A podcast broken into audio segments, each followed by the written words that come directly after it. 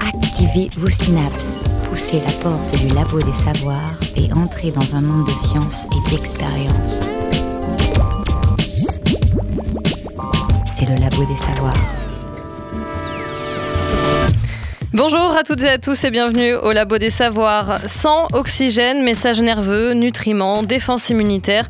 Dans notre corps, rien n'est statique, tout est en mouvement. Un mouvement incessant, perpétuel, mécanique. Le corps est une machine formidable qui, quand elle est bien huilée, fonctionne à plein régime. Mais pour cela, il est important d'en comprendre les rouages. Saviez-vous, par exemple, que pendant que nous sommes encore en gestation dans le ventre de notre maman, des neurones de notre cerveau vont se connecter à notre intestin. On parle alors de colonisation. Saviez-vous encore que nous sommes parcourus, habités par une quantité impressionnante de bactéries, des bonnes bactéries, des microbiotes exactement, qui participent au bon fonctionnement de notre organisme? Le corps, lieu de réseau et de transport, c'est le thème de cette émission, préparée dans le cadre de la 27e Fête de la Science du 5 au 15 octobre 2017. Et pour cela, je serai accompagnée de professeur Max qui nous parlera de la circulation sanguine. Valentin Brich a emprunté les routes de l'extrême qui jalonnent notre corps. J'ai nommé les vaisseaux. Les informations et peut-être même l'esprit voyagent dans tout notre organisme. Elles interagissent et se nourrissent littéralement l'une de l'autre. C'est Maxime Labatte qui nous l'expliquera. On fera également un tour du côté du tube digestif qui envoie passer des choses. hein. Si notre foie pouvait parler, je crois qu'il aurait sûrement euh, beaucoup de choses à dire. Notre système immunitaire aussi est en mouvement et se tient prêt à agir 24 heures sur 24, 7 jours sur 7, là où nous avons besoin de lui. Cathy Dogon, qui est avec nous aujourd'hui, s'est intéressée au transport du sida, de sa transmission à son déclenchement dans l'organisme. Et on va parler du film 120 battements par minute et des CD4+. Vous verrez, c'est un peu, un peu complexe. Enfin, Ludivine Vendée revient avec une chronique sous forme de classement. On verra lequel de tous ces éléments euh, évoqués circule le plus rapidement. Et oui, et je vais vous parler de chiffres, mais attention, de chiffres marrants. Écoutez la recherche et ses chercheurs au labo des savoirs. Et on va commencer par le commencement avec le sang qui sillonne et alimente l'ensemble de nos organes en oxygène et divers nutriments essentiels. Il est pour ainsi dire le plus important liquide biologique de notre corps, n'est-ce pas professeur Max?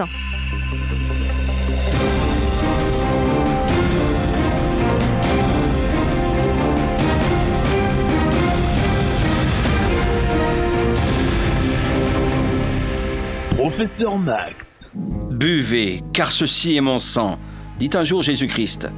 Ce qui tend à démontrer que dans le monde occidental, le Fils de Dieu appartenait au groupe sanguin O négatif, celui des donneurs universels. CQFD. La seule transfusion sanguine opérée via une bouteille de vin. Oh, j'ai vraiment hâte que la science progresse pour recréer ce miracle. Mais ce n'est pas le sujet. Alors j'entends déjà poindre les indignations de certains. Comment? Il y a une inégalité des groupes sanguins, mais c'est scandaleux. Que fait la haute autorité des luttes contre les discriminations? Vite, une manif, faut gueuler Eh oui, le capital sanguin n'est pas le même pour tout le monde, mais ce n'est pas le sujet. J'ai dû bosser un peu pour faire un billet sur la circulation sanguine, car ma compréhension de la technologie s'est arrêtée au train à vapeur et au moulin à vent. En effet, selon mes dernières analyses sanguines, une électrophorèse des protéines sériques a révélé la présence d'un pic d'allure monoclonale. Il faudra donc prévoir une immunofixation sinon connue. Ouais, bah, je vous rassure, hein, en fait, à 50 ans, je risque d'avoir le diabète et mourir d'un cancer à 70 ans, comme tout le monde, quoi. Ouf. Oh, bah, dis donc, ouf, je suis rassuré, j'ai eu peur. hein. Ouh. Ou alors, je mourrai en bonne santé à 94 ans à cause d'un caillot sanguin, comme Mamie Huguette.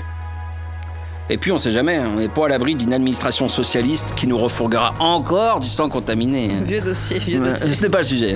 voilà, tut, on me dit bip, ah. Mais dis-moi, Jamy, pendant que je déblatère, le sang s'écoule et circule En effet, pour que le sang circule dans tout le corps, il faut une pompe. Et c'est là que le cœur intervient pour expédier le sang via les artères et les veines.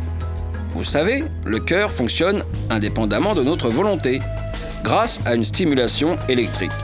Pensez donc à régler votre facture de RDF. Dans cette grande circulation, le cœur chasse vers les artères un sang riche en oxygène qui va alimenter tous les tissus.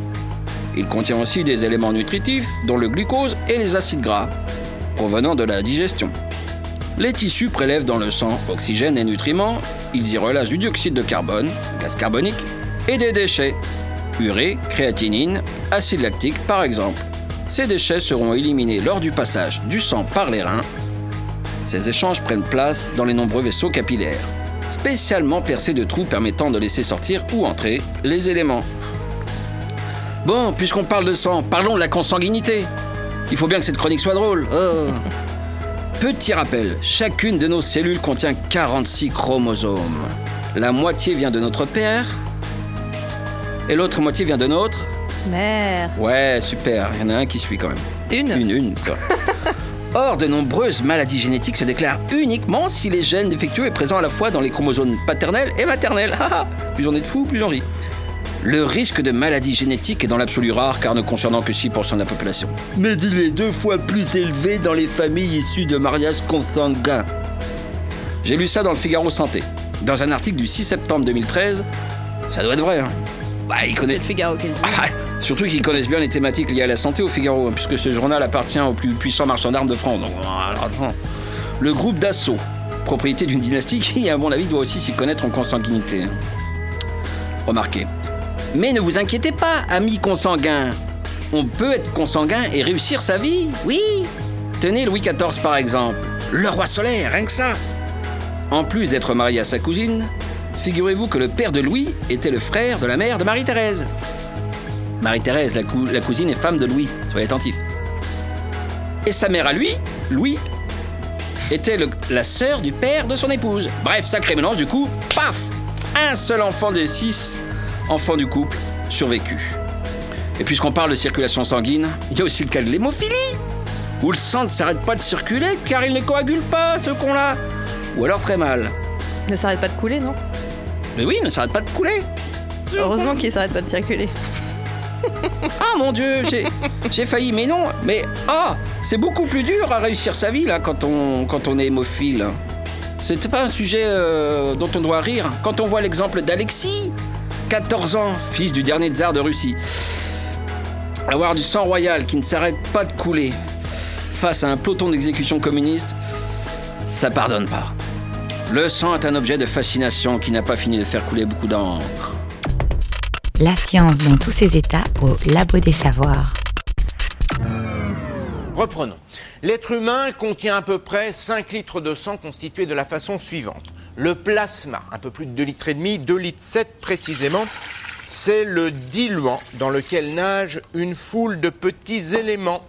Des hormones, des anticorps, des sels également, des sucres et tous les éléments nutritifs dont notre organisme a besoin.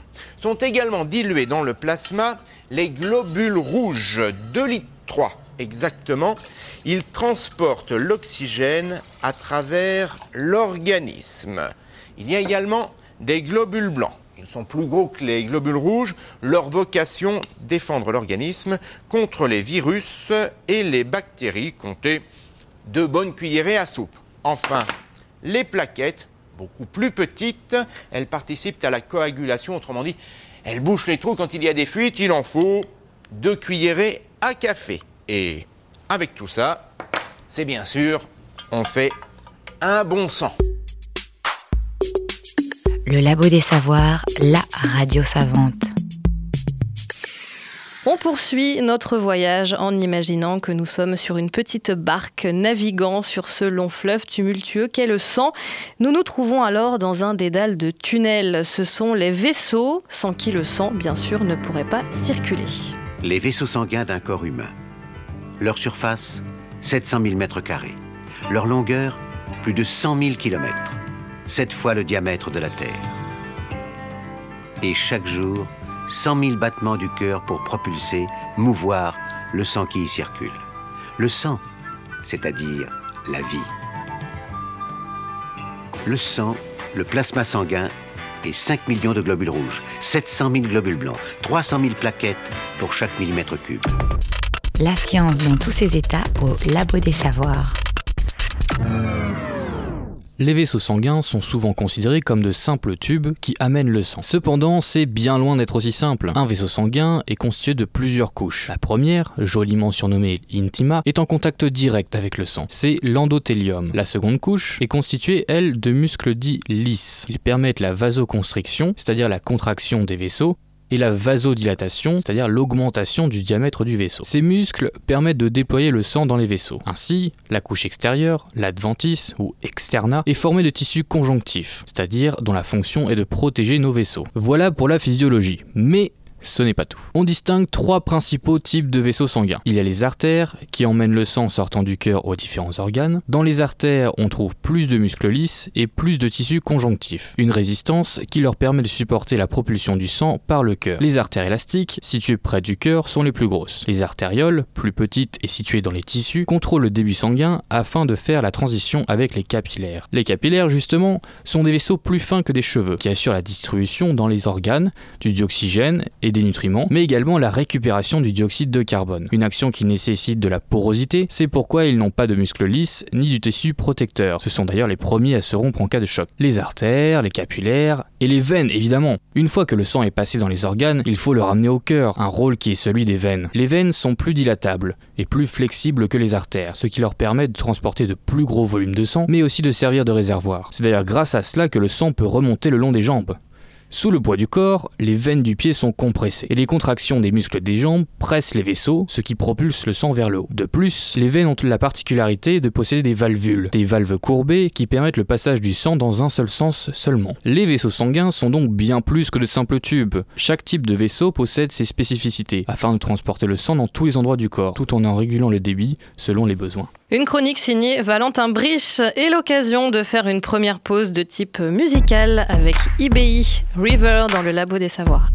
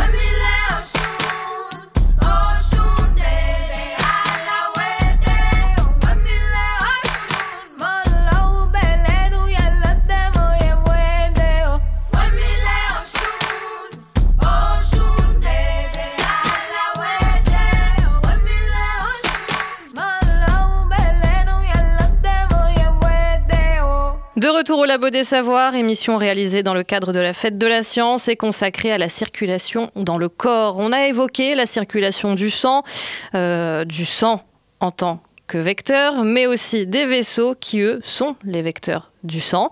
Il n'y a évidemment pas que le sang qui se déplace dans notre corps, les informations se feraient des chemins sinueux entre le cerveau et le reste du corps, parfois même leur traitement influe sur notre organisme, Maxime Labatte. 100 milliards de neurones. Je ne sais pas si vous vous rendez compte de ce que ça fait, 100 milliards de neurones. C'est à peu près la moyenne qu'ont euh, les cerveaux moyens, voilà, le, mien, le vôtre, sûrement. Et ce n'est pas bien sûr la taille ou le nombre de neurones qui compte, étant donné que le nombre de connexions qu'ont chacun de ces neurones multiplie bien sûr de manière exponentielle la quantité de connexions possibles. Et pour se rendre un petit peu plus humble, je vous rappelle que nous avons aussi une énorme quantité de neurones le long de notre intestin, de l'ordre de 500 millions quand même, ce qui fait l'équivalent du, du cerveau d'un chien. Donc ça fait vraiment beaucoup, beaucoup, beaucoup, beaucoup. Mais euh, notre esprit n'est pas uniquement euh, produit par cette espèce d'architecture qui est euh, le système neuronal que l'on capte bien sûr avec des électroencéphalogrammes, cette espèce de message électrique et qui nous donne l'impression que nous pourrions prendre comme métaphore du cerveau un ordinateur. Il y a un autre système qui s'imbrique à l'intérieur à une vitesse totalement différente et avec des mécanismes totalement différents, c'est le système hormonal qui vient euh, réguler euh, les neurones, l'activité neuronale au niveau des, des synapses. Et euh, les neurones sont eux-mêmes producteurs de neurohormones. Ce qui fait que le- les hormones qui sont produites aussi à d'autres endroits du corps influent le cerveau qui produit lui-même des hormones qui influent lui-même, vous avez compris le machin. Tout ce système euh, hormonal est un peu euh, la météo euh, de notre cerveau. Nous essayons de manier notre barque au milieu de ces montées et descentes d'émotions. Si, on voulait catégoriser un petit peu d'ailleurs ces émotions, on peut compter la surprise, la joie, la colère, la tristesse, la peur et le dégoût toutes les nuances qui sont entre ces, différentes émotions. Je vous laisse bien sûr pour euh, vous documenter, aller voir l'excellent euh, Vice Versa, un euh, document de, référence produit par les, studios Pixar, bien sûr. C'est intéressant de, voir ces, deux systèmes imbriqués qui sont quand même connectés à l'extérieur. Bien sûr, le système hormonal est connecté avec tout ce que nous pouvons euh, ingérer. La vie chimique de notre cerveau euh, est, est connectée bien sûr à ce que nous mangeons, à ce que nous respirons, à ce que nous buvons, hein, surtout dans le cas euh, d'Agathe Petit. Euh, et il est aussi euh, connecté bien sûr, grâce à notre système nerveux, à l'ensemble de nos sens qui rentrent hein, bien sûr dans notre activité neuronale, toutes les informations qui lui donnent son architecture, surtout au moment où le cerveau est le plus plastique hein, pendant l'enfance. Arriver à cette vision très complexe du cerveau nous a pris bien sûr des siècles et des siècles dans l'histoire des sciences. Nous avions d'abord situé la pensée dans le cœur hein, et dans le cerveau. Euh, au fur et à mesure de l'arrivée du matérialisme dans les révolutions euh, scientifiques des Lumières, euh, Descartes, par exemple, lui plaçait vraiment l'âme au niveau du cerveau. Il avait trouvé une petite technique pour la relier au corps avec la, la glande pinéale. Voilà. Ça va avancer au fur et à mesure dans, le 19e siècle et on va arriver à une théorie très régionaliste du, du cerveau dans lequel chaque zone cérébrale est dédiée à un type d'activité. Je vous laisse aller voir ces travaux absolument fascinants du 19e siècle qui sont un, monceau de n'importe quoi absolument aberrant et qui a euh, notamment donné lieu à l'idée de la, bosse des maths, par exemple, euh, mais aussi bien sûr à, des théories racistes absolument euh, abominables sur le, calcul des, cerveaux humains qu'on a pratiqué un petit peu partout dans les grands pays civilisés. Au XXe siècle, on voit le surgissement d'une vieille idée, l'idée des humeurs qu'on avait notamment au, au Moyen Âge. Vous savez cette expression de se dire on se fait de la bile noire. Voilà, il y avait vraiment une idée qu'il y avait une, une circulation des émotions et des humeurs qui était plus liée euh, là à différents euh, organes. Et on va retrouver euh, au, XXe siècle, au niveau du cerveau, vraiment cette idée de circulation des humeurs par l'observation des mécanismes hormonaux et notamment de plein de molécules qui vont être produites par la pharmacologie et qui vont nous donner l'idée qu'il y a des molécules du bonheur, des molécules de la joie, des molécules de la mélancolie. Et c'est bien l'intrication euh, en même temps de, zones d'architecture, de circulation euh, d'hormones euh, et de production d'hormones dans l'ensemble du corps qui donne la description moderne de, nos émotions et de notre psyché, de notre âme, si tant est qu'on puisse encore utiliser ce mot, et qui nous, fait dire que le cerveau humain est très très très loin d'être aussi simple qu'un ordinateur et que beaucoup beaucoup de choses circulent à des vitesses très différentes pour produire l'émergence de ce phénomène étrange et incroyable qu'est la pensée.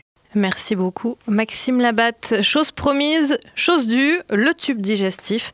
Eh bien, c'est un petit peu au sein de notre corps un- comme un grand manège, de la bouche à l'anus. Et oui, c'est la voie de transit privilégiée des aliments et le lieu de leur transformation avant redistribution au reste de l'organisme. Présentation avec Sophie Talon, physiologiste, enseignante-chercheuse à l'Université de Nantes, et Michel Nunlist, directeur de recherche à l'INSERM, responsable de l'unité 1235 dédiée au système nerveux entérique et à son implication dans les maladies de l'intestin et du cerveau au CHU de Nantes. Ce tube digestif, en fait, il est composé de plusieurs parties. Il y a une partie buccale, donc euh, par le biais de la salive, et puis par le biais de la mastication. Donc on a les deux aspects, chimique et mécanique. Ensuite, il y a euh, l'œsophage. Les aliments qui ont été digérés au niveau de la bouche sont transformés en bol alimentaire. Le bol alimentaire est envoyé vers l'œsophage.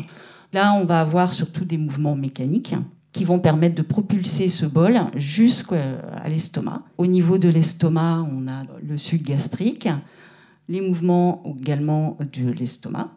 Et puis ensuite, transformation du bol alimentaire en un chyme, ce qu'on appelle le chyme alimentaire, qui est propulsé dans l'intestin, qui est la partie, on va dire, la plus, enfin, je la plus complexe du tube digestif, parce qu'en fait, dans cette partie-là, il y a à la fois les sécrétions, il y a également l'absorption, parce que c'est vraiment le lieu principal de l'absorption des nutriments par l'organisme et par les cellules. Les nutriments qui sont issus de la digestion, qui arrivent au niveau de l'intestin grêle, vont être absorbés au travers de la paroi de cet intestin grêle, et plus particulièrement au travers de la muqueuse de l'intestin grêle. Et donc au niveau de cette muqueuse, on va avoir des cellules, et ces cellules vont avoir des petites protéines transporteurs de molécules. Alors les transports sont très sélectifs de la lumière du tube digestif vers les cellules et redispatchés vers les organes au travers de cette circulation sanguine.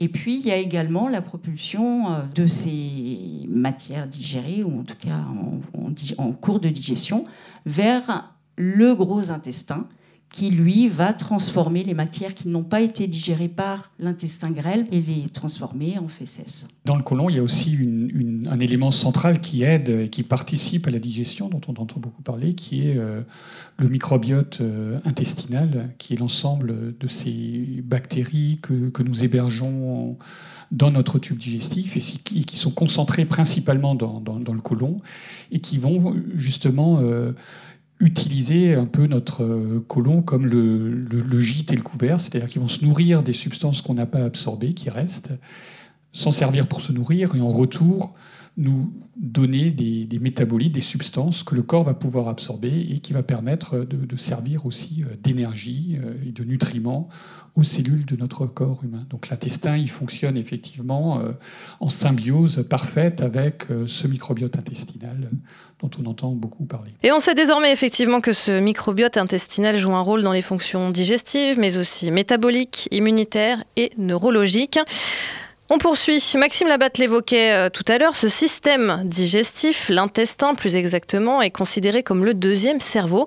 Pourquoi exactement? Dans les, deux organes, finalement, l'intestin et, et cerveau ont des liens euh, extrêmement étroits et plus forts, plus prégnants qu'on pense en général. C'est-à-dire que les deux organes, finalement, se contrôlent mutuellement et interagissent mutuellement pour euh, réaliser leur fonction, qui est pour l'intestin d'absorber les nutriments et pour le cerveau, finalement, euh, d'un point de vue euh, quotidien, mais aussi d'un point de vue évolutionnaire, c'est l'organe qui a permis de, nous adapter aux modifications de, notre environnement tout au long de notre évolution. Ce lien peut être fait au travers du système nerveux entérique qui, va se retrouver en fait tout le long du tube digestif et qui va participer à l'activité en fait de l'intestin qui va contrôler son activité au niveau euh, moteur, les mouvements de l'intestin qui vont permettre le déplacement des aliments tout le long du tube digestif, et puis qui vont contrôler aussi les sécrétions qui vont participer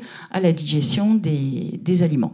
Donc ce système nerveux entérique, il est constitué de neurones et présente en fait euh, beaucoup de points communs avec euh, le cerveau en fait au niveau de sa composition. L'intestin est un organe qui envoie des messages vers le cerveau.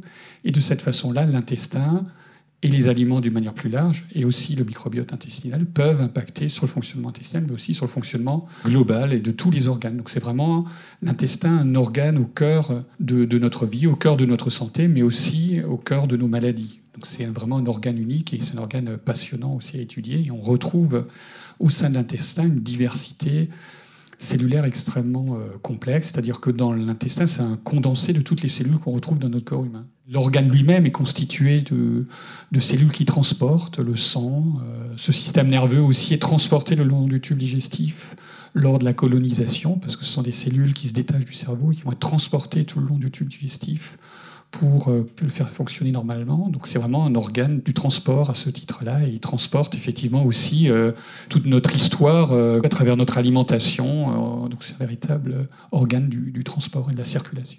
C'est vrai que l'intestin, c'est un organe qui est en contact direct avec l'environnement extérieur.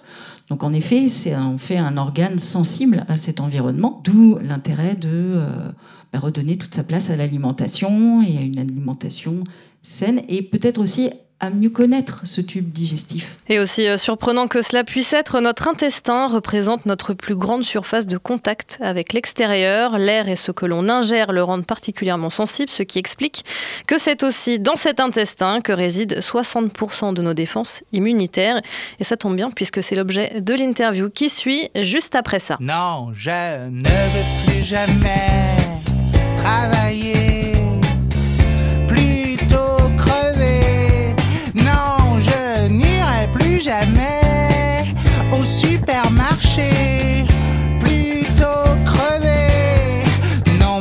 Laissez-moi, non mais laissez-moi manger ma banane. Non mais laissez-moi, non mais laissez-moi manger ma banane tout nu sur la plage. Non, je ne veux plus jamais m'habiller. Plutôt crever,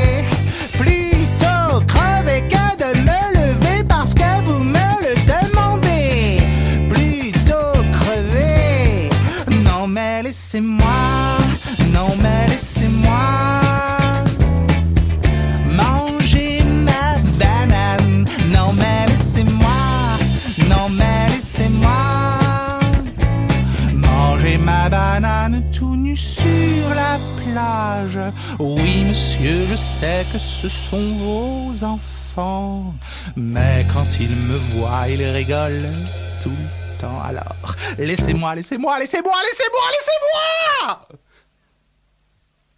Non, mais laissez-moi, non, mais laissez-moi. Manger ma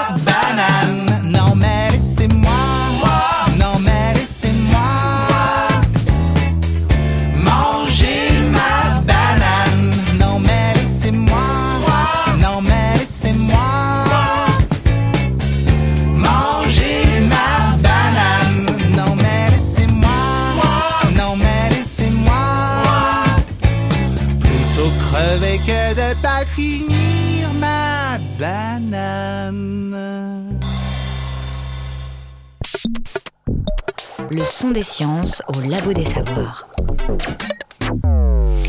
Philippe Catherine, ma banane dans le labo des savoirs. Sans transition, direction les globules blancs. Pourquoi parle-t-on des globules blancs déjà? Est-ce que vous avez suivi? Les globules blancs, c'est les leucocytes, ces petits machins qui vont venir nous guérir Oui, c'est ça. Les défenses immunitaires Absolument, voilà, ça me rassure. Il y a au moins deux oreilles attentives autour de moi. Euh, eh bien, parce qu'on parle du système immunitaire, effectivement, que viennent faire les défenses immunitaires dans un thème comme la circulation dans le corps? On a posé la question à Nicolas Boigereau, chargé de recherche INSERM dans l'équipe 4 du Centre de recherche en cancérologie et immunologie de Nantes-Angers, unité 1232. L'immunologie, c'est un ensemble de populations cellulaires qui ont des, des fonctions très différentes, qui sont là pour euh, combattre euh, les organismes pathogènes, les bactéries, les virus, mais aussi les cancers notamment. Alors le thème de la fête de la science cette année, c'est euh, circulation et réseau. Ici, en l'occurrence, on s'intéresse à la circulation dans le corps humain. Pourquoi est-ce qu'on peut parler de circulation quand on parle de- d'immunologie, de, de défense immunitaire? Alors les cellules du système immunitaire ce sont des cellules qui se déplacent énormément dans le corps. Elles utilisent deux types de voies, la, la circulation sanguine et la circulation lymphatique. La circulation lymphatique, est-ce que vous pouvez expliquer ce Alors ce c'est une circulation qui est souvent en parallèle en fait de la circulation sanguine. Ce sont des vaisseaux euh, avec un flux qui est assez lent. C'est pas comme avec le cœur qui va imprimer une, une pression euh, sur, sur le sang. Il y a le liquide lymphatique qui circule lentement dans, dans ces vaisseaux et les, les cellules immunitaires vont utiliser euh, ces vaisseaux en plus de la circulation sanguine pour, pour se déplacer. L'intérêt c'est euh, que ces cellules puissent détecter les organismes pathogènes dans tous les endroits du corps. On parle de quelles cellules exactement quand on parle de cellules immunitaires? Alors les cellules immunitaires, c'est les, sont les globules blancs, donc, mais ça recouvre en fait une grande diversité de cellules. Vous allez avoir des cellules qui vont être spécialisées dans la détection euh, des pathogènes, qui vont être des cellules effectrices qui vont combattre ces pathogènes euh, réellement, donc euh, des cellules qui vont produire des anticorps, des cellules qui vont être capables de détruire directement des cellules tumorales ou des cellules infectées par des virus. Donc pour être très clair, en fait, ces cellules se déplacent soit dans le sang, soit dans le système lymphatique, donc dans du liquide. Oui, alors on a aussi des cellules immunitaires. Donc les cellules immunitaires viennent de la moelle osseuse. Donc une fois qu'elles sont matures, elles, vont passer, elles peuvent passer par des organes intermédiaires comme le thymus ou la rate. Et oui, il y a aussi des cellules qui sont euh, résidentes dans les tissus et donc euh, qui sont en attente par exemple dans la peau. Vous allez avoir des, ce qu'on appelle des macrophages qui sont là pour, euh, pour détecter les premiers signes d'une infection par exemple et qui vont appeler ensuite d'autres cellules immunitaires qui elles vont, vont venir par les circulations sanguines et lymphatiques. Alors vous avez euh, évoqué tout à l'heure les cellules qui sont chargées, entre guillemets, de- d'identifier un élément pathogène. Euh, donc on parle de, de reconnaissance. Est-ce que le cerveau a un rôle à jouer dans l'identification de ces éléments pathogènes ou pas du tout? De ce qu'on connaît actuellement, le système immunitaire il est autonome par rapport au, au système neuronal. Je crois qu'il y a quelques recherches récentes qui montrent qu'il y aurait des relations entre les deux systèmes, notamment je crois au niveau de l'intestin, mais, mais honnêtement je ne connais pas la littérature sur le sujet. De quelle façon, du coup, maintenant qu'on sait tout ça, de quelle façon est-ce que le- la circulation de ces cellules euh, immunitaires peut être euh, altérée, voire euh, stoppée? Je ne sais pas s'il y a vraiment des problèmes de circulation des, des cellules immunitaires. On peut avoir des cas particuliers où par exemple dans une, quand une tumeur se développe, elle va développer des, des barrières physiques qui peuvent euh, entourer la tumeur et qui vont gêner la progression des cellules immunitaires dans la tumeur. Il y a certains endroits euh, qu'on appelle immunoprivilégiés dans l'organisme où les cellules immunitaires vont avoir plus de mal euh, à aller, notamment le cerveau. On parle de, de défense immunitaire, c'est un terme qui revient beaucoup. Ça sous-entend qu'il peut y avoir une inégalité entre les gens. Elle dépend de quoi cette inégalité? On Alors- parle de quantité on parle de, on parle de quoi? Il y a des inégalités euh, donc, euh, qui viennent de la génétique, donc qui peuvent être des mutations sur certaines molécules importantes pour les cellules du système immunitaire. Euh, donc effectivement, vous pouvez avoir des problèmes d'activation de ces cellules, peut-être de déplacement, comme vous, comme demandiez tout à l'heure, Euh, de bonne mémoire immunitaire aussi, c'est important la mémoire immunitaire pour... euh, notamment les, virus et les bactéries. Donc effectivement, on ne sommes pas égaux sur toutes nos cellules immunitaires et toutes les cellules de l'organisme. En fait, on a des molécules qu'on appelle les molécules HLA qui en fait euh, caractérisent chaque individu et on sait qu'en fonction de certains types HLA, on peut avoir euh, une meilleure réponse à certains pathogènes, certains virus, la grippe par exemple. Le système immunitaire lutte donc contre les mauvaises bactéries et les virus. Il est lié au système lymphatique. La lymphe, c'est ce liquide clair qui transporte dans le sang les globules blancs, nos petits sentinelles qui patrouillent en permanence dans notre corps. Et heureusement, car la peau, les cils ou encore les larmes, qui sont autant de moyens de défense externe, ne suffisent pas toujours à repousser les intrus. La science dans tous ses états au Labo des Savoirs.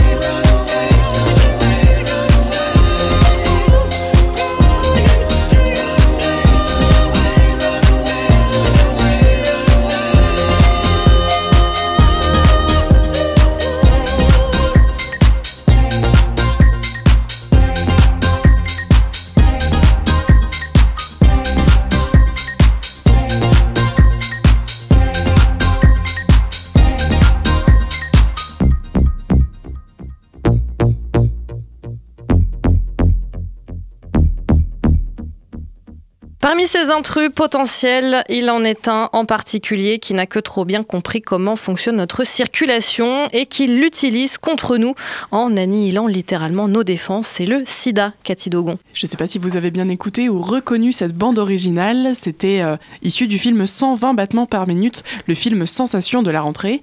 Mi-septembre, euh, les étudiants en médecine organisaient une projection dans un cinéma nantais et le film retrace l'épidémie du sida dans les années 90 et la façon dont ACT UP a milité pour de meilleurs traitements.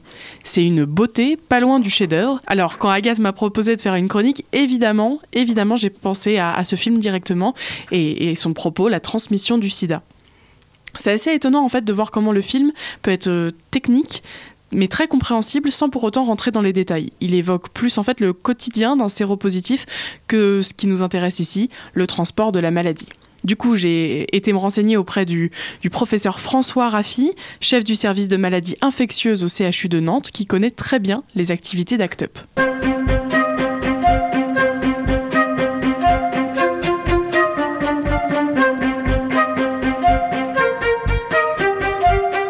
Le VIH, comme on le sait, est un virus qui se transmet par voie sanguine ou génitale.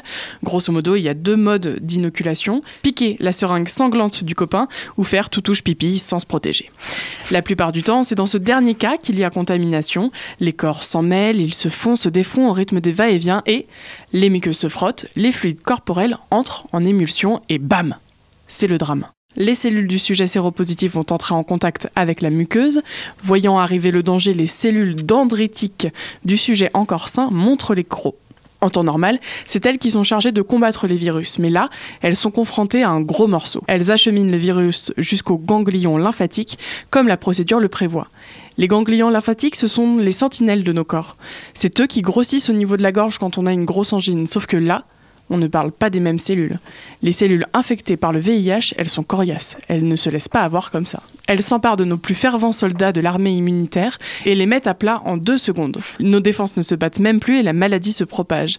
C'est à ce moment-là que le sujet sain devient séropositif. Il est donc atteint du sida. J'ai déjà plus que 224 et je comprends pas pourquoi ça va aussi vite. Mais ça arrive euh, parfois, mais c'est quand même rare. Je peux voir ton dossier? Alors tout ne s'arrête pas là. Une fois que le VIH a fait son voyage dans notre corps et s'est transformé en sida, un autre type de cellule est impacté. Les CD4+, aussi appelés T4. Pour nous, c'est un peu les chefs d'orchestre de la protection aux maladies. Chez un sujet sain, le corps en produit plus ou moins un peu tout le temps. Il peut arriver qu'on ait des petites chutes, mais a priori, euh, la moelle épinière reprend le boulot assez rapidement sauf chez les séropositifs. Des analyses sanguines sont faites régulièrement. À ce moment-là, le malade se met un peu sur la tour du château pour inspecter ce qui se passe là-dedans. Parce que le sida empêche la création de nouveaux CD4+. Et quand il n'y a plus de chef d'orchestre, c'est la porte ouverte à tous les virus. J'ai un peu plombé l'ambiance là. Rapidement, rapidement. Un mais- peu. Tout ce que j'explique là, c'est vrai pour les personnes qui ne sont pas traitées. C'était vrai aussi dans les années 90, au moment où se déroule le film 120 battements par minute. Aujourd'hui, il existe un traitement l'anti-VIH, l'anti-rétroviral ou encore la trithérapie. Trois noms pour signifier la même chose bloquer la maladie à l'intérieur des cellules infectées. C'est un peu comme les rendre imperméables, les enfermer dans une bulle en fait. Le séropositif peut alors continuer à vivre avec la maladie, mais il sera toujours porteur. Le traitement lui permettra cependant de rester en relative bonne santé. Et même de limiter les risques de contamination. Le professeur François Raffi au CHU de Nantes évoque le chiffre de 0%. 0%. Avec le traitement, le risque qu'un séropositif assidu contamine une autre personne, le risque que le virus se propage d'un corps contaminé à un corps sain peut atteindre 0%. La responsabilité, ça se divise pas. Quand tu contamines quelqu'un, t'es responsable à 100%. Et quand tu te fais contaminer aussi. molécules pour qu'on s'encule et du latex pour ton grossesse. Bonjour.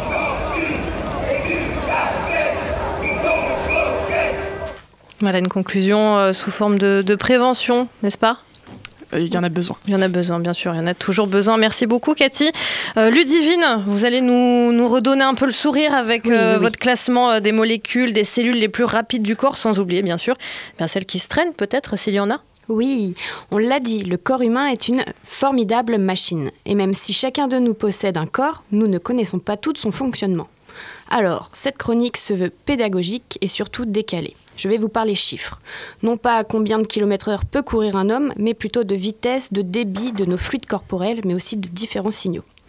On vous a parlé du sang, des neurones, du microbiote, mais l'eau alors? Eh oui, le corps humain est en moyenne composé à 65% d'eau, mais celle-ci ne peut pas être stockée. En effet, l'organisme élimine en permanence de l'eau via les excrétions, principalement l'urine, la respiration, la transpiration. Voici quelques chiffres concernant l'urine. Chaque jour, c'est environ 1,5 litre d'urine par personne qui est produit. Sur l'ensemble du globe, les hommes éliminent plus de 10 milliards de litres d'urine par jour. Et en une vie entière, une personne élimine plus de 40 000 litres, soit l'équivalent d'une piscine. Un débit d'urine normal varie en fonction de l'âge de la personne et de son sexe, de 10 ml par seconde à 21 ml par seconde. Il faut donc environ 1 million de personnes pour atteindre le débit moyen d'une rivière. Après le pipi vient le caca. Et oui, Sophie Talon et Michel Nunlist vous l'ont expliqué, la digestion est un phénomène complexe. Les aliments ingérés suivent un parcours bien défini, de la bouche à l'estomac, puis dans l'intestin grêle et enfin dans le côlon. La durée totale de ce périple est très variable, selon l'âge, le sexe, les aliments à digérer. De 2 à 6 heures dans l'estomac, de 7 à 10 heures dans l'intestin grêle et enfin 15 heures dans le côlon, soit de 24 à plus de 30 heures pour un parcours complet. Hmm. L'évacuation des selles se fait de 2 à 3 fois par jour pour certains à 3 fois par semaine pour d'autres. Une personne produit en moyenne 200 grammes de matière fécale par jour, soit 50 kg par an. En fait, à la seconde, plus de 11 000 kg sont produits. C'est énorme. Je suis en train de penser à cette scène de Jurassic Park quand ils sont juste à côté de la fiente de dinosaures et je me dis que ça doit donner ça à l'année. C'est ça, à peu près, ouais. à l'année, en fait, ça représente 355 millions de tonnes d'excréments humains. Waouh. C'est énorme. Il faut absolument penser à le recycler, on pourra en faire des choses. hein. Ah, sans doute. La sans doute. méthanisation. Absolument. Pipi, caca, c'est fait. Changeons un peu et intéressons-nous à la semence de l'homme. Et oui, des mesures ont été faites. La vitesse moyenne du sperme au moment de l'éjaculation est de environ 50 km/h. Aussi rapide qu'une voiture en ville, mais aussi qu'un jaguar. Putain, pas le temps de niaiser, quoi. Non, pas le temps. Quand faut y aller, faut y aller, les gars, quoi. Exactement. En 2015, dans le Guinness Book, on note que l'éjaculation la plus rapide a été mesurée à 68,8 km/h. Mais comment ils ont fait? Ils n'ont pas mesuré l'éjaculation de tout le monde, de tous Alors, les hommes? si j'ai bien compris, c'est en fonction de la taille des petites, euh, des petites gouttelettes qui, ont- qui sont éjectées. Mais je suis pas très sûre. Faudrait revérifier. Alors ça. Et donc cette vitesse, c'est équivalente à celle d'un cheval de course ou d'un lévrier. En ce qui concerne la distance, un éjaculat humain parcourt en moyenne de 18 à 25 cm. Mais le record mondial est détenu par Horst Schultz, chapeau, avec une éjaculation de 5,71 mètres de distance. Waouh Alors ça, c'est valorisant. Ah oui, ça fait beau sur le CV. Bon allez, changeons de registre et regardons la transmission d'informations. Une équipe de l'Université de Pennsylvanie a travaillé sur la transmission des informations visuelles par la rétine au cerveau. Des expériences ont été menées sur des cochons d'Inde. Les chercheurs ont ainsi estimé que les 100 000 cellules ganglionnaires tapissant la rétine d'un cochon d'Inde peuvent transmettre environ 875 000 bits d'informations par seconde. Sachant que la rétine d'une personne contient 10 fois plus de cellules ganglionnaires, il est possible de faire une estimation pour l'homme. La rétine humaine pourrait faire transiter aux alentours de 10 millions de bits par seconde, soit l'équivalent du débit d'une con- d'une connexion Ethernet, qui lui varie entre 10 millions et 100 millions de bits par seconde. C'est fou, hein? Heureusement qu'on fait le tri quand même. Oui, heureusement, oui. tu m'étonnes. Ça ferait beaucoup. Et pour finir, sur une note encore plus joyeuse et mignonne, moi qui suis jeune maman, il y a une mesure qui me fascine. La vitesse des battements du cœur du fœtus et du bébé. Environ 140 à 160 battements par minute. C'est très rapide et pour faire une petite comparaison, 160 BPM, cela correspond au rythme de la techno, de la techno minimale, de la dark psytrance et d'autres musiques électroniques. Pour une petite référence à ma chronique tout à l'heure, le film 120 battements par minute euh, s'appelle comme ça en référence justement au rythme du battement du cœur chez l'homme, mais aussi parce que c'est le rythme de la house. Oui. Et que c'est de la house qu'on entend tout le long du film. Ah, c'est beau. Comme quoi, hein, le corps, c'est une véritable, formidable machine. Et une belle musique. Merci Ludivine pour cette conclusion qui revient tout à fait sur mon introduction. On peut dire que, que la boucle est bouclée. Et merci aussi d'avoir parlé de l'eau. Euh, on ne l'a pas fait pendant toute cette émission. C'est marrant qu'une équipe comme la nôtre n'ait pas pensé à parler de l'eau. On n'y pense pas trop, apparemment. Pas assez, bon, peut-être euh, peut-être de- devrions-nous nous poser Oui, quelques questions. Et c'est une euh, transition parfaite. On va parler de l'eau, évidemment. L'eau qui est le principal constituant de notre organisme. Nous sommes constitués à 60% d'eau, c'est-à-dire 60% de notre poids. Par exemple, une personne de 60 kg est composée d'environ 36 litres d'eau. Notre sang, dont professeur Max parlait en tout début d'émission, est lui-même composé à 83% d'eau. Mais saviez-vous euh, qu'il existe plusieurs types d'eau? Deux Exactement. Il y a l'eau métabolique, c'est l'eau formée à l'intérieur du corps humain du simple fait de réactions chimiques liées au métabolisme. Et il y a l'eau alimentaire, qui est l'eau provenant des aliments ingérés et de l'eau que nous buvons. De notre naissance à notre mort, nous boirons en moyenne 60 000 litres d'eau, soit la capacité d'un semi-remorque. Toute cette eau qui circule dans notre corps, qu'elle soit métabolique ou alimentaire, dispose de 950 km de tuyaux pour s'écouler et d'un terrain de basket, oui oui, un terrain de basket de surface d'échange. Quand nous avalons de l'eau, elle descend en quelques secondes dans l'œsophage et arrive dans l'estomac. Elle y séjourne au maximum une dizaine de minutes et passe dans l'intestin grêle.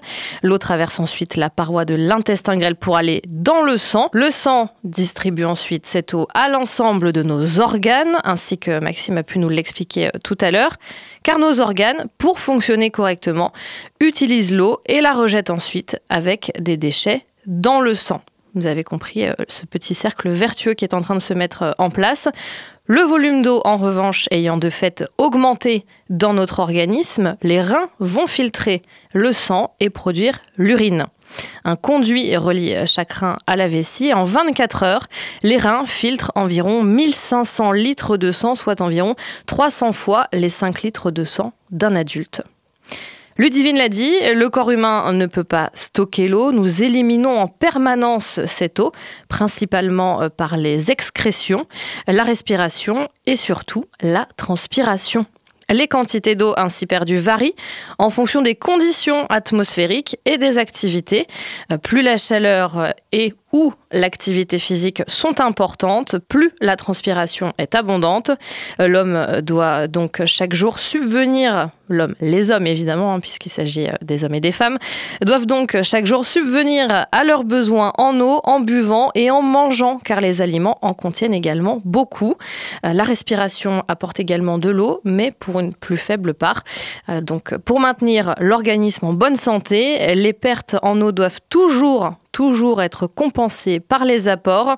La soif est d'ailleurs un mécanisme par lequel le corps avertit euh, qu'il est en état de déshydratation et c'est pourquoi il vaut mieux euh, ne pas attendre d'avoir soif pour boire tout simplement et ne pas attendre d'avoir euh, 60 ou 70 ans pour qu'on nous fasse ce genre de recommandation. C'est donc une recommandation de base et ouverte à tous qui, euh, qui termine cette chronique. La science Toutes les sciences au labo des savoirs. C'est la fin de ce tour du Coran 60 minutes. Merci à mes chroniqueurs Cathy Dogon, Valentin Brich, Ludivine Vendée, professeur Max et Maxime Labatte. Merci également, on ne va pas l'oublier, à Victor Lucas à la réalisation. À la semaine prochaine pour un nouveau Labo des Savoirs.